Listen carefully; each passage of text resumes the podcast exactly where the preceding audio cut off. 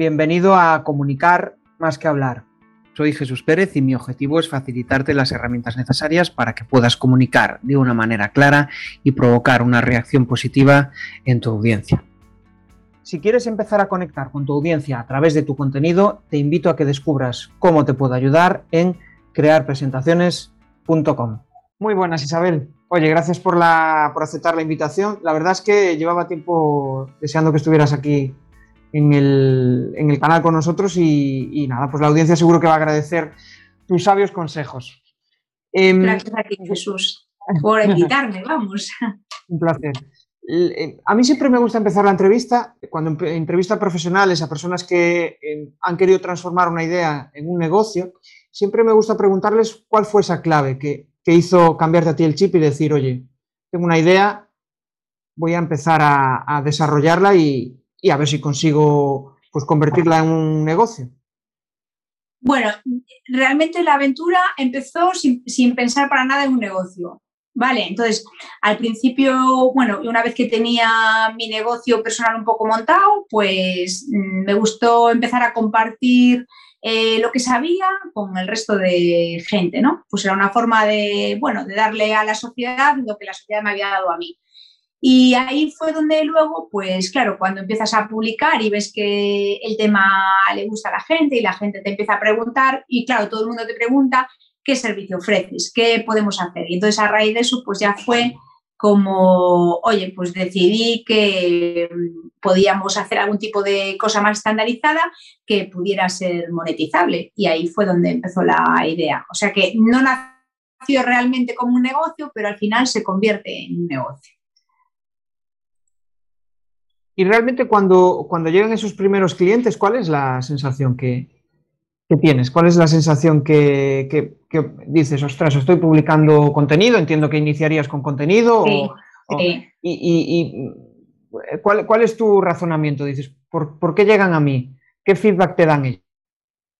Pues mira, yo eh, en mis publicaciones lo que pretendo es ser yo misma, ¿sabes? No puedo, y hacer las cosas muy sencillas, eh, poner ejemplos del día a día que estén relacionados con el tema que vamos a tratar. Entonces yo creo que el, éxito, llamémoslo, o porque a la gente le gusta, es porque, bueno, por la sencillez con la que hablo, con la tranquilidad que hablo, hablando de una cosa tan difícil para hablar como es el dinero, ¿no? Y que a la gente nos cuesta tanto tratarla. Y después que, bueno, pues soy yo misma, tampoco ni tengo un exceso trabajo de edición de los vídeos ni nada, pues tal cual como la vida misma. Yo creo que al final la gente lo que busca es alguien en quien confiar y que cuando me llaman, sin quererlo, ya están confiando en mí, porque ya algo les ha llamado la atención y ya se sienten como, como en casa, vamos, que, que yo creo que lo que más buscan es alguien, eso, pues que les entienda y que les y que, que lo que les está diciendo pues está velando por sus propios intereses, ¿no? Y bueno, no sé cómo, no me preguntes cómo lo hago o cómo sea, pero bueno, yo creo que lo que más transmito es eso, confianza y, y que, bueno, que voy a defender sus intereses como si fueran míos. Y entonces ahí pues empieza el, feedback. Yo encantada, claro. Sí, sí, encantadísima. Me parece súper interesante lo, lo, que dices, es decir, realmente em, una de las cuestiones más importantes cuando eh, comunicas eh, es eh, transmitir confianza, transmitir que eres tú mismo, ¿no? Y, muchas veces las redes sociales se relaciona con postureo, se relaciona con eh, mostrar la mejor parte de ti mismo, pero la realidad es que cuando te muestras tú mismo es cuando realmente conecta contigo la gente a la cual le puedes aportar valor o a la gente que te aporta valor a ti y con la cual te sientes cómodo. Yo creo que ahí es eh, una de las, de las claves más, más importantes. Si, te dijera cuál es la principal eh, clave por la cual inspiras a tus clientes, ¿cuál me dirías que, que sería? Yo creo que se sienten muy identificados, porque eh, a raíz de lo que estabas diciendo es, atraemos lo que somos. Y eso siempre me lo dijeron y ahora lo veo clarísimo. Al final atraigo a personas muy parecidas a mí, con una situación familiar muy parecida a mí y que tienen mis mismos problemas, mis mismas inquietudes. Y entonces, bueno, pues como que se ven reflejados, ¿no? A través de lo que voy contando, pues se ven reflejados y, dicen, jo, pues si estamos en la misma situación, pues voy a ver cómo, lo resolvió ella, a ver si lo resuelvo yo. Yo creo que ahí está el, el, kit. Posiblemente habrá muchísima más gente con la misma preocupación, pero los que me van a llamar a mí son los que más se identifican conmigo. en su forma de ver la vida, en su forma de, bueno, en su estructura familiar y porque, bueno, eh, piensan que, soy, que somos iguales y que lo que me vale a mí le va a valer a ellos. No sé, es lo que, lo que la experiencia que me está dando esto, vamos. Para los que no te conocen, mm, al final tú lo que haces es ayudar a planificar eh, financieramente pues, ingresos y gastos, ¿no? Para realmente eh, llegar a una estabilidad financiera que te permita pues, hacer y conseguir lo que tú quieres. Es, un poco tu propuesta de valor, ¿no? Sí. Y, si tuvieras que decirme eh, los tres pasos principales que tú haces para em, captar un cliente, ¿cuáles serían para ti? Es decir, desde que empiezas a comunicarte con él hasta que realmente eh, pues, acaba estando contigo. Pues mira, lo primero eh, siempre es un mensaje a través de LinkedIn, un mensaje privado o una llamada porque bueno, como tengo el, entonces me llaman. Tan pronto me llama una persona que está interesada porque vio un post, porque le gustó aquello que dije o lo que sea, lo primero que hago es siempre eh, planificar con él una videoconferencia. Yo creo que es lo más mm, práctico y vernos cara a cara y conocernos. Y luego en esa videoconferencia, pues me gusta, bueno, hay unos primeros minutos en los que yo cuento un poquito mi historia y por qué estoy allí, y luego ya me gusta que habla él para que me diga cuáles son sus problemas o, dónde cree. Y ahí yo valoro si realmente le puedo ayudar. Hay gente que lamentablemente, pues o a lo mejor no me siento identificada tampoco yo y no me siento a gusto, y entonces tiene que haber dos cosas, que el problema lo pueda solucionar y que al mismo tiempo tenga feeling con la otra persona, porque así fluye muchísimo más la relación y el trabajo. Entonces, pues sí, hay gente que, realmente no la he podido ayudar o, no me he sentido cómoda. Entonces, cuando no me siento cómoda, yo también tengo que tener muchísima confianza en la otra persona. Vale, vamos a hablar de dinero y yo no solo la persona tiene que tener confianza conmigo, sino que yo tengo que estar tranquila de que lo que estoy diciendo lo está entendiendo y que, bueno, y que vamos de la mano. No es que yo vaya, ¿no? Porque vamos a tomar decisiones que van a implicar un cierto riesgo y entonces, bueno, pues no, como se dice, yo no puedo tomar decisiones por la otra persona, sino que tengo que acompañarla a que ella, a que ella tome sus propias decisiones. Y entonces, bueno, pues de ahí, de esa reunión, ya sacamos el feedback, eh, los dos queremos o, no queremos, y si queremos, pues ya empezamos a trabajar. Eh, hacemos el plan financiero y una vez que lo tenemos el plan financiero ideado, que es personal, ya eh, luego si queremos, ya como último paso, lo ponemos en marcha. Entonces, bueno, yo le doy la, posibilidad de ponerlo en marcha conmigo o puede ponerlo en marcha en otro sitio, con otra persona, o como quiera. Ahí ya nada. Eh, extraigo de, una, de, tus palabras una reflexión que yo también comparto. Al final, para trabajar con un cliente necesito sentirme identificado con él, necesito, bueno, más que sentirme identificado, que él se sienta identificado conmigo y que haya un, bueno, pues que nos caigamos bien, por decirlo de alguna manera. Es, es, fundamental, porque si no, al final no va a fluir y tampoco esa persona va, eh, no te va a pagar por tu valor, sino que va a pagar por, por las horas que, que le dediques. ¿no? Y hay, hay, una reflexión interesante de, de la comunidad Espabilismo Freelance de Marina Miel que dice que, eh, dice ella en, un tono pues un poco crítico y satírico, ¿no? Dice, yo antes de trabajar con cliente le digo, solo trabajo con clientes que me caen bien.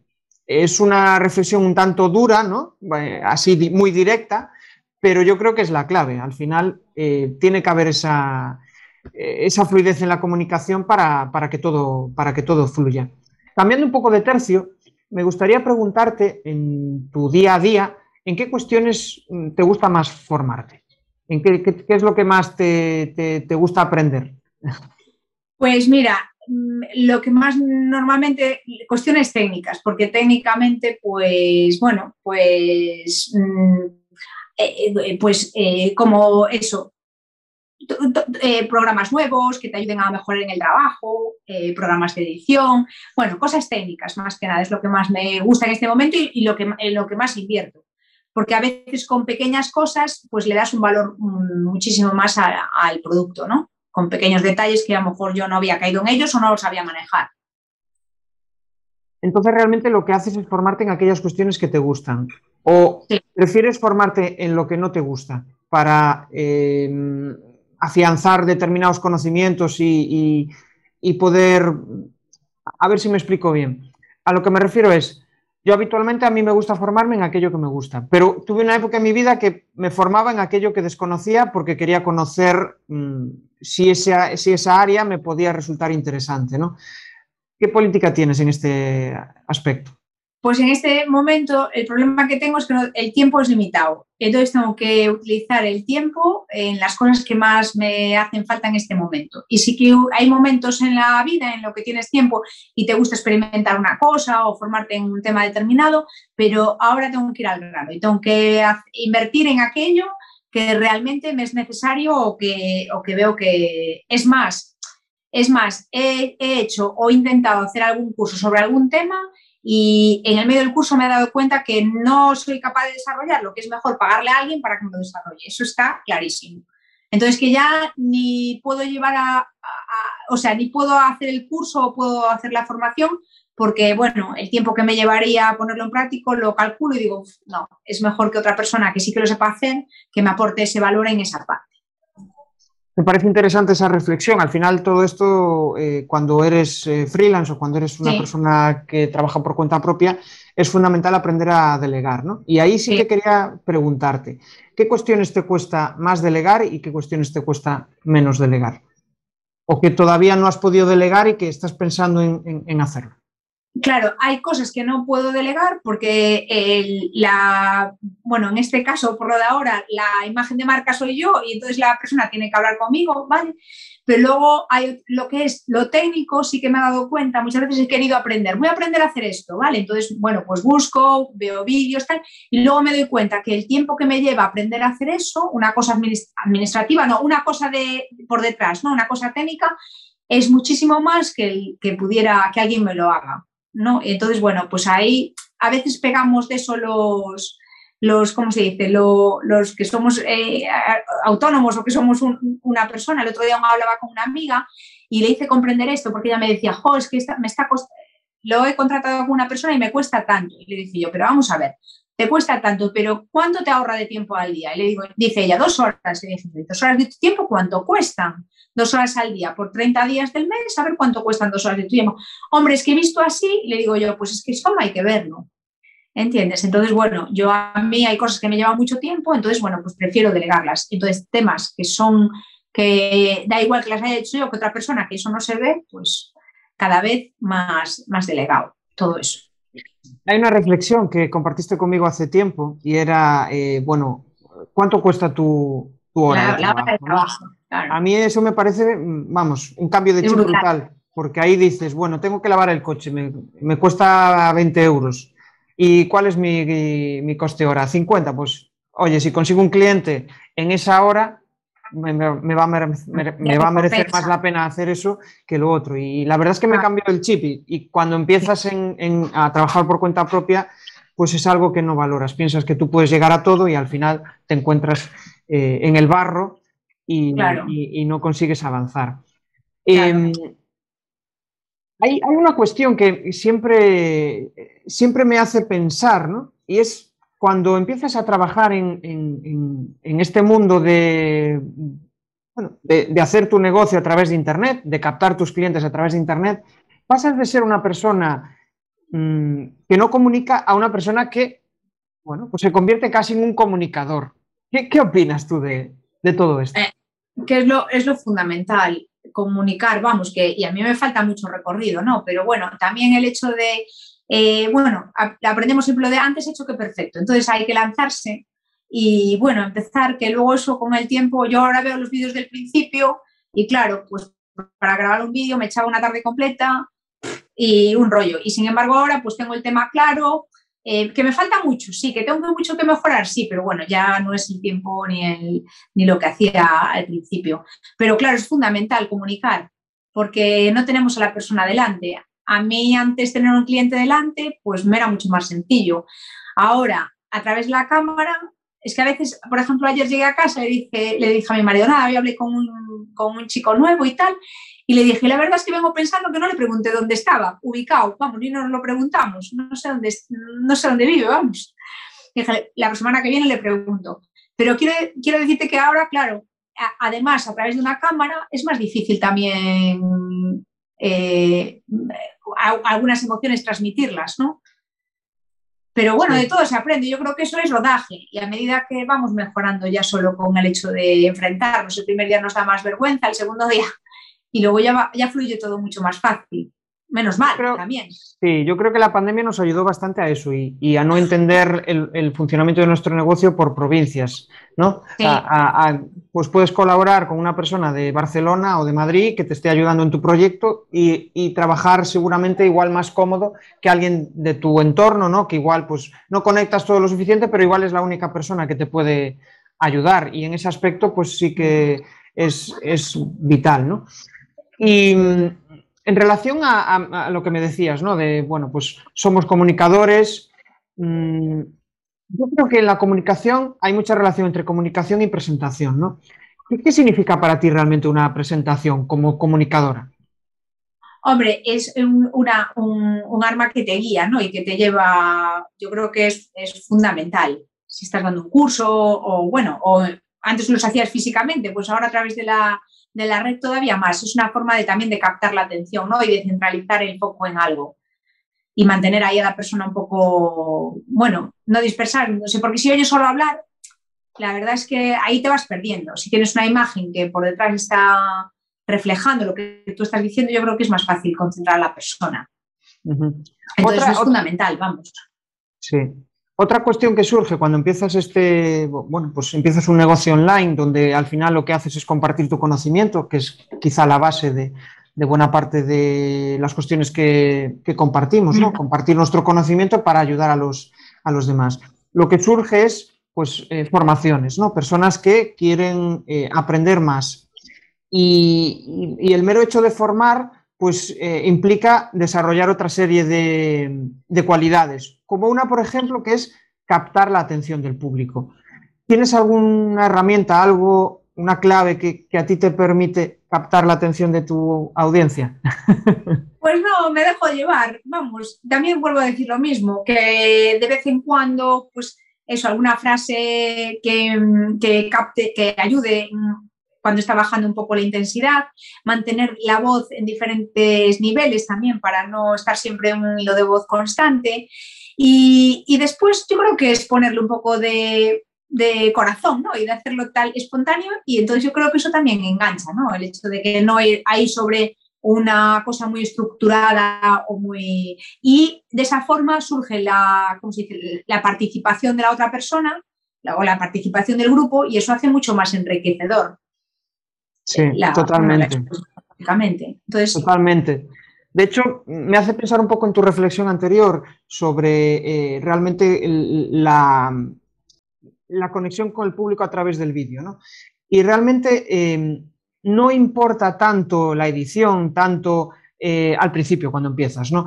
sino pues que te vean a ti realmente. Hombre, si eres un comunicador nefasto, pues vale, pero al final lo que perciben, lo que les gusta es esa naturalidad, la, la comunicación cercana. Y cuando empezamos todos a comunicar, pues obviamente pues, eh, no lo hacemos eh, del todo bien y, nos bloqueamos por las inseguridades, por los miedos, pero conforme das ese paso, todo, todo va cambiando y todo fluye. ¿no? Yo, hace dos años, vamos, no me veía ni grabando un vídeo como este, ni, ni publicando vídeos públicos. Eh, yo siempre era muy de audio, de un podcast, de desde, desde el ocultando mi, mi, cara, digamos, de alguna manera. sí. Sí, sí. Es, la forma que me sentía más cómoda. Pero eh, volviendo al tema de las eh, presentaciones, eh, cuando tú elaboras las presentaciones para tus formaciones, ¿qué sensaciones, qué emociones te surgen durante ese proceso? Bueno, vamos a ver, también en ese tema, Jesús, ya sabes que mucho trabajo tampoco llevo.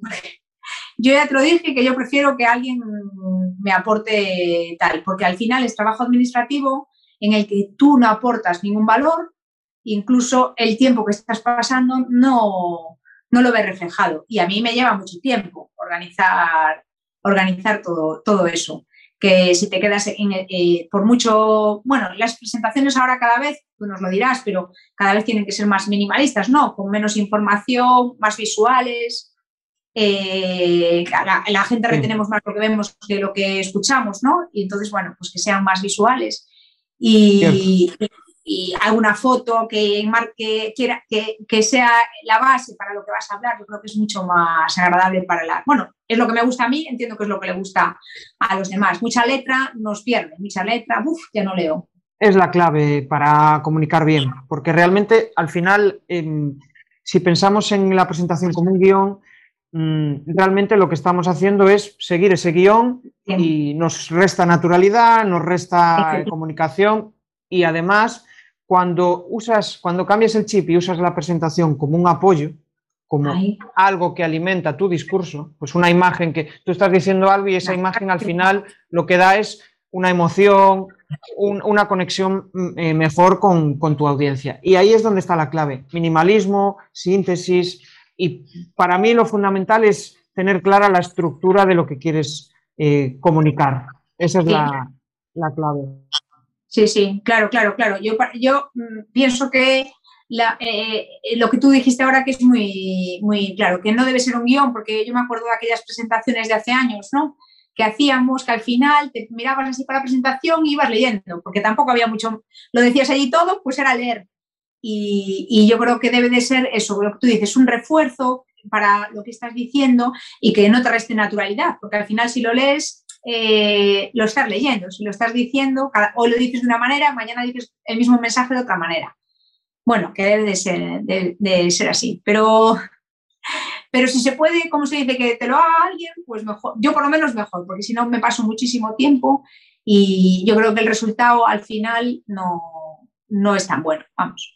En este caso, eh, Isabel, a la hora de, hacer esa, eh, presentación y, pensar en, cómo la haces, ¿sigues algún, algunas pautas, algún método que te resulta sencillo o realmente pues, mm, coges las ideas y las plantas ahí en esa presentación?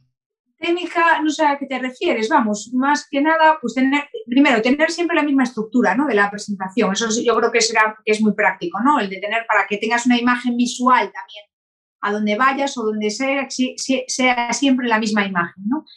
Y después, bueno, pues eh, claro, a veces a los que vamos a dar la charla o lo que sea, nos cuesta mucho sintetizar los mensajes en eso, en una frase o en una imagen o algo en movimiento. Y entonces, bueno, normalmente lo que hago siempre es eh, primero en lápiz y papel y voy poniendo ahí las ideas en cada una y, después vuelvo a transcribirlo, aunque bueno, a veces mm, me cuesta a lo mejor luego reflejar la idea que tengo, lo que me gustaría sobre, el, sobre, el, bueno, sobre la plantilla. Pero bueno, tener siempre la misma plantilla me parece que es eh, lo normal, o tener esa imagen de marca, ¿no? Y, y luego hacer previamente un trabajo de síntesis para no, que no se convierta lo que tú dices en un guion, porque si voy transcribiendo punto por punto, pues al final pues se convierte en un guion y eso es lo que no debemos de, hacer. Sí, tal cual, sí. Hablas de síntesis, hablas de, bueno, simplificar. Sí. ¿Qué, es para ti eso? ¿Qué es para ti simplificar? ¿Qué significa convertir eh, un contenido en, pues para mí es lo mismo que cuando te hacen una entrevista y te quedan, se quedan con el, ¿cómo se dice? Con el, la frase esa, el detalle ese. Pues yo creo que en cada una de las partes, que te puede servir de guion en cuanto va avanzando tu charla, que tengas algo que la, bueno, pues eso, lo que te digo, una frase tuya, una frase de otra persona, una imagen. Eh, y yo creo que eso es lo que tienes que estar proyectando, ¿no? Y luego sobre eso tú ya desarrollarlo pero, pero lo de poner punto uno, punto dos, punto tres, pues no me, ya creo que no está ahora eso modernizado, ¿no? Ya no está ahora en el, no capta tanto la atención como si lo haces de la, de la otra manera. Entonces, bueno, sintetizar para mí es eso, en cada bloque que tengas que desarrollar, pues quedarte con eso, con una frase, con una, algo que lo resuma en su conjunto y que te permita a ti a través de eso luego desarrollar el contenido, vamos. De hecho, Steve Jobs, en una de. No, Steve Jobs, no, perdón. El Jeff Bezos de Amazon mm, em, no le gusta eh, usar em, una presentación eh, estilo PowerPoint. Cuando hablo de estilo PowerPoint es pues eso, eh, con muchos puntos, sino que al final lo, lo, que entrega es un dossier eh, muy simplificado donde explica los, puntos que se van a tratar. Simplemente para saber de qué va a ir la reunión, pero no despistar a la gente con, el contenido que tienes detrás, que, al final pues, hace que estén más pendientes de lo que hay en la presentación que lo que tú estás diciendo, ¿no? Sí. Eh, cuando, cuando tú empezaste a, bueno, a transformar esa idea, empezaste a través de, redes sociales, entiendo, ¿no? ¿Has llegado a aprovechar también esa captación de clientes para hacer eh, comunicación vía email o, no lo ves del todo necesario? Pues, pues no. Vamos a ver, ahí ah, ya sé que eso es lo que tendría que hacer, pero no lo he hecho. Pero por una cosa que, bueno, yo creo que contigo ya lo comenté en otras ocasiones. Vamos a ver, eh, ahora digo, pues todo el mundo lo hace, pues tendrá que ser, pero es que eh, conmigo no funciona. Y entonces, como conmigo no funciona, pues mm, digo, pues al resto de la gente no sé por qué va a funcionar. Y entonces, eh, pues no lo, por lo de ahora no lo he hecho. Ya sabes que hice mi página web y en la página web pues no pido ni el, ni el correo ni nada. seguro que estoy equivocada, seguro, seguro que voy en contra de todas las normas, pero bueno, mm, y a lo mejor acabaré haciéndolo, ¿no? Porque, pero yo como no abro los, los, correos que me manda la gente, pues digo que pienso que habrá mucha gente como yo que tampoco los, los abra.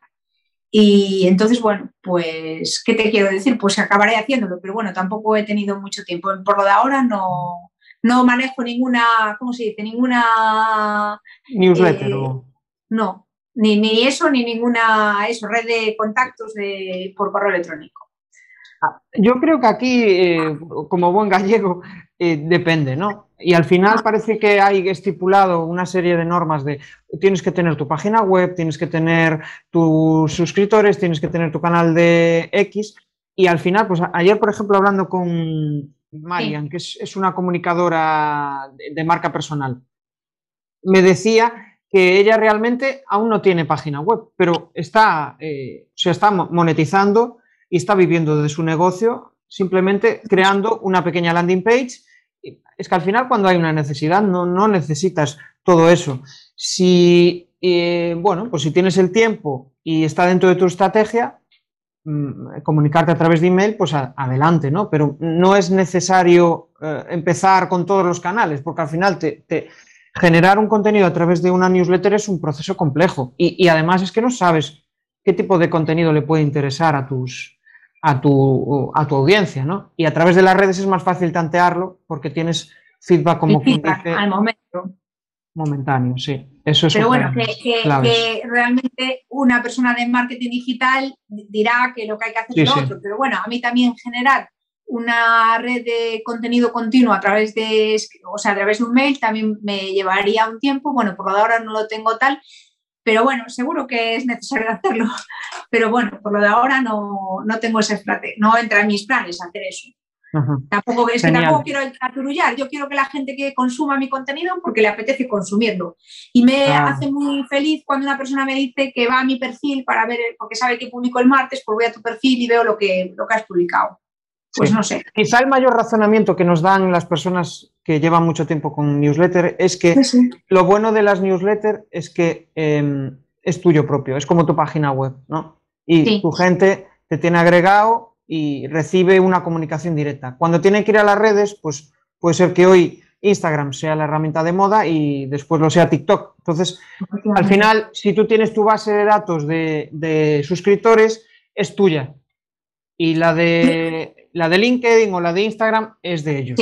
ahí es donde está la argumentación. Pero yo creo que para empezar, la base es empezar por redes y después, pues vale, vas generando eh, suscriptores. Lo tengo ya para finalizar, sí, sí. Ya para finalizar, sí que me gustaría que, dieras un, pues, una sugerencia a la audiencia, una recomendación para aquellas personas que quieren empezarse a animar a compartir contenido. ¿Qué primer paso le dirías? Que, hicieran? Pues mira, si estás decidido, pues hacerlo, ¿vale? No dejarlo ahí. Y, lo primero que te va a invadir, lo hablábamos antes, es el síndrome del impostor. Yo no tengo nada que decir y todos tenemos muchísimas cosas que aportar. Todos. Entonces, bueno, yo creo que, y cuando te das, luego te das cuenta que dice, ah, yo no lo decía y eso mismo lo estoy viendo que lo está diciendo otro, pues ya lo hubiera dicho yo. Entonces, primero decidirse y luego lanzarse. y no, no mirar atrás. Vamos, que lo he subido, cerrar los ojos, subí el vídeo, subí, bueno, y hay otros mecanismos, ¿vale? A mí me gusta el vídeo porque me es fácil hacer y me siento, me siento muy cómoda haciéndolo, pero bueno, puedes hacer un PDF, eh, bueno, un PowerPoint en PDF que también funciona o puedes hacer una, foto con una frase y cualquier cosa y, subirlo y olvidarte. Y ya ves luego ahí cómo, cómo la gente va, va respondiendo. Y luego el tener el feedback de la gente, bueno, pues la verdad es que se agradece muchísimo. Y eso ya te va a dar impulso para seguir, seguir publicando. Pero bueno, no mirar, porque si miras no lo publicas. Y antes hecho que perfecto, porque perfecto no va a estar nunca.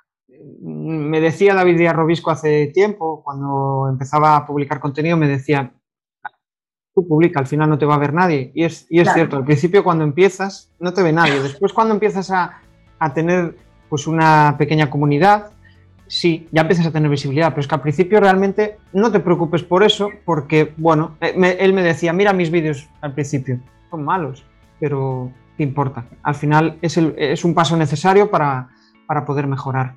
Oye, Isabel. Isabel, pues mil gracias por aceptar la invitación y nada, hasta aquí ha llegado la, la entrevista. Venga, un abrazo. A ti, Jesús. Muchísimas gracias por todo y hasta cuando quieras, vamos, hablamos. Seguro, que va a haber una, una próxima. Venga, un abrazo. Si quieres empezar a conectar con tu audiencia a través de tu contenido, te invito a que descubras cómo te puedo ayudar en crearpresentaciones.com.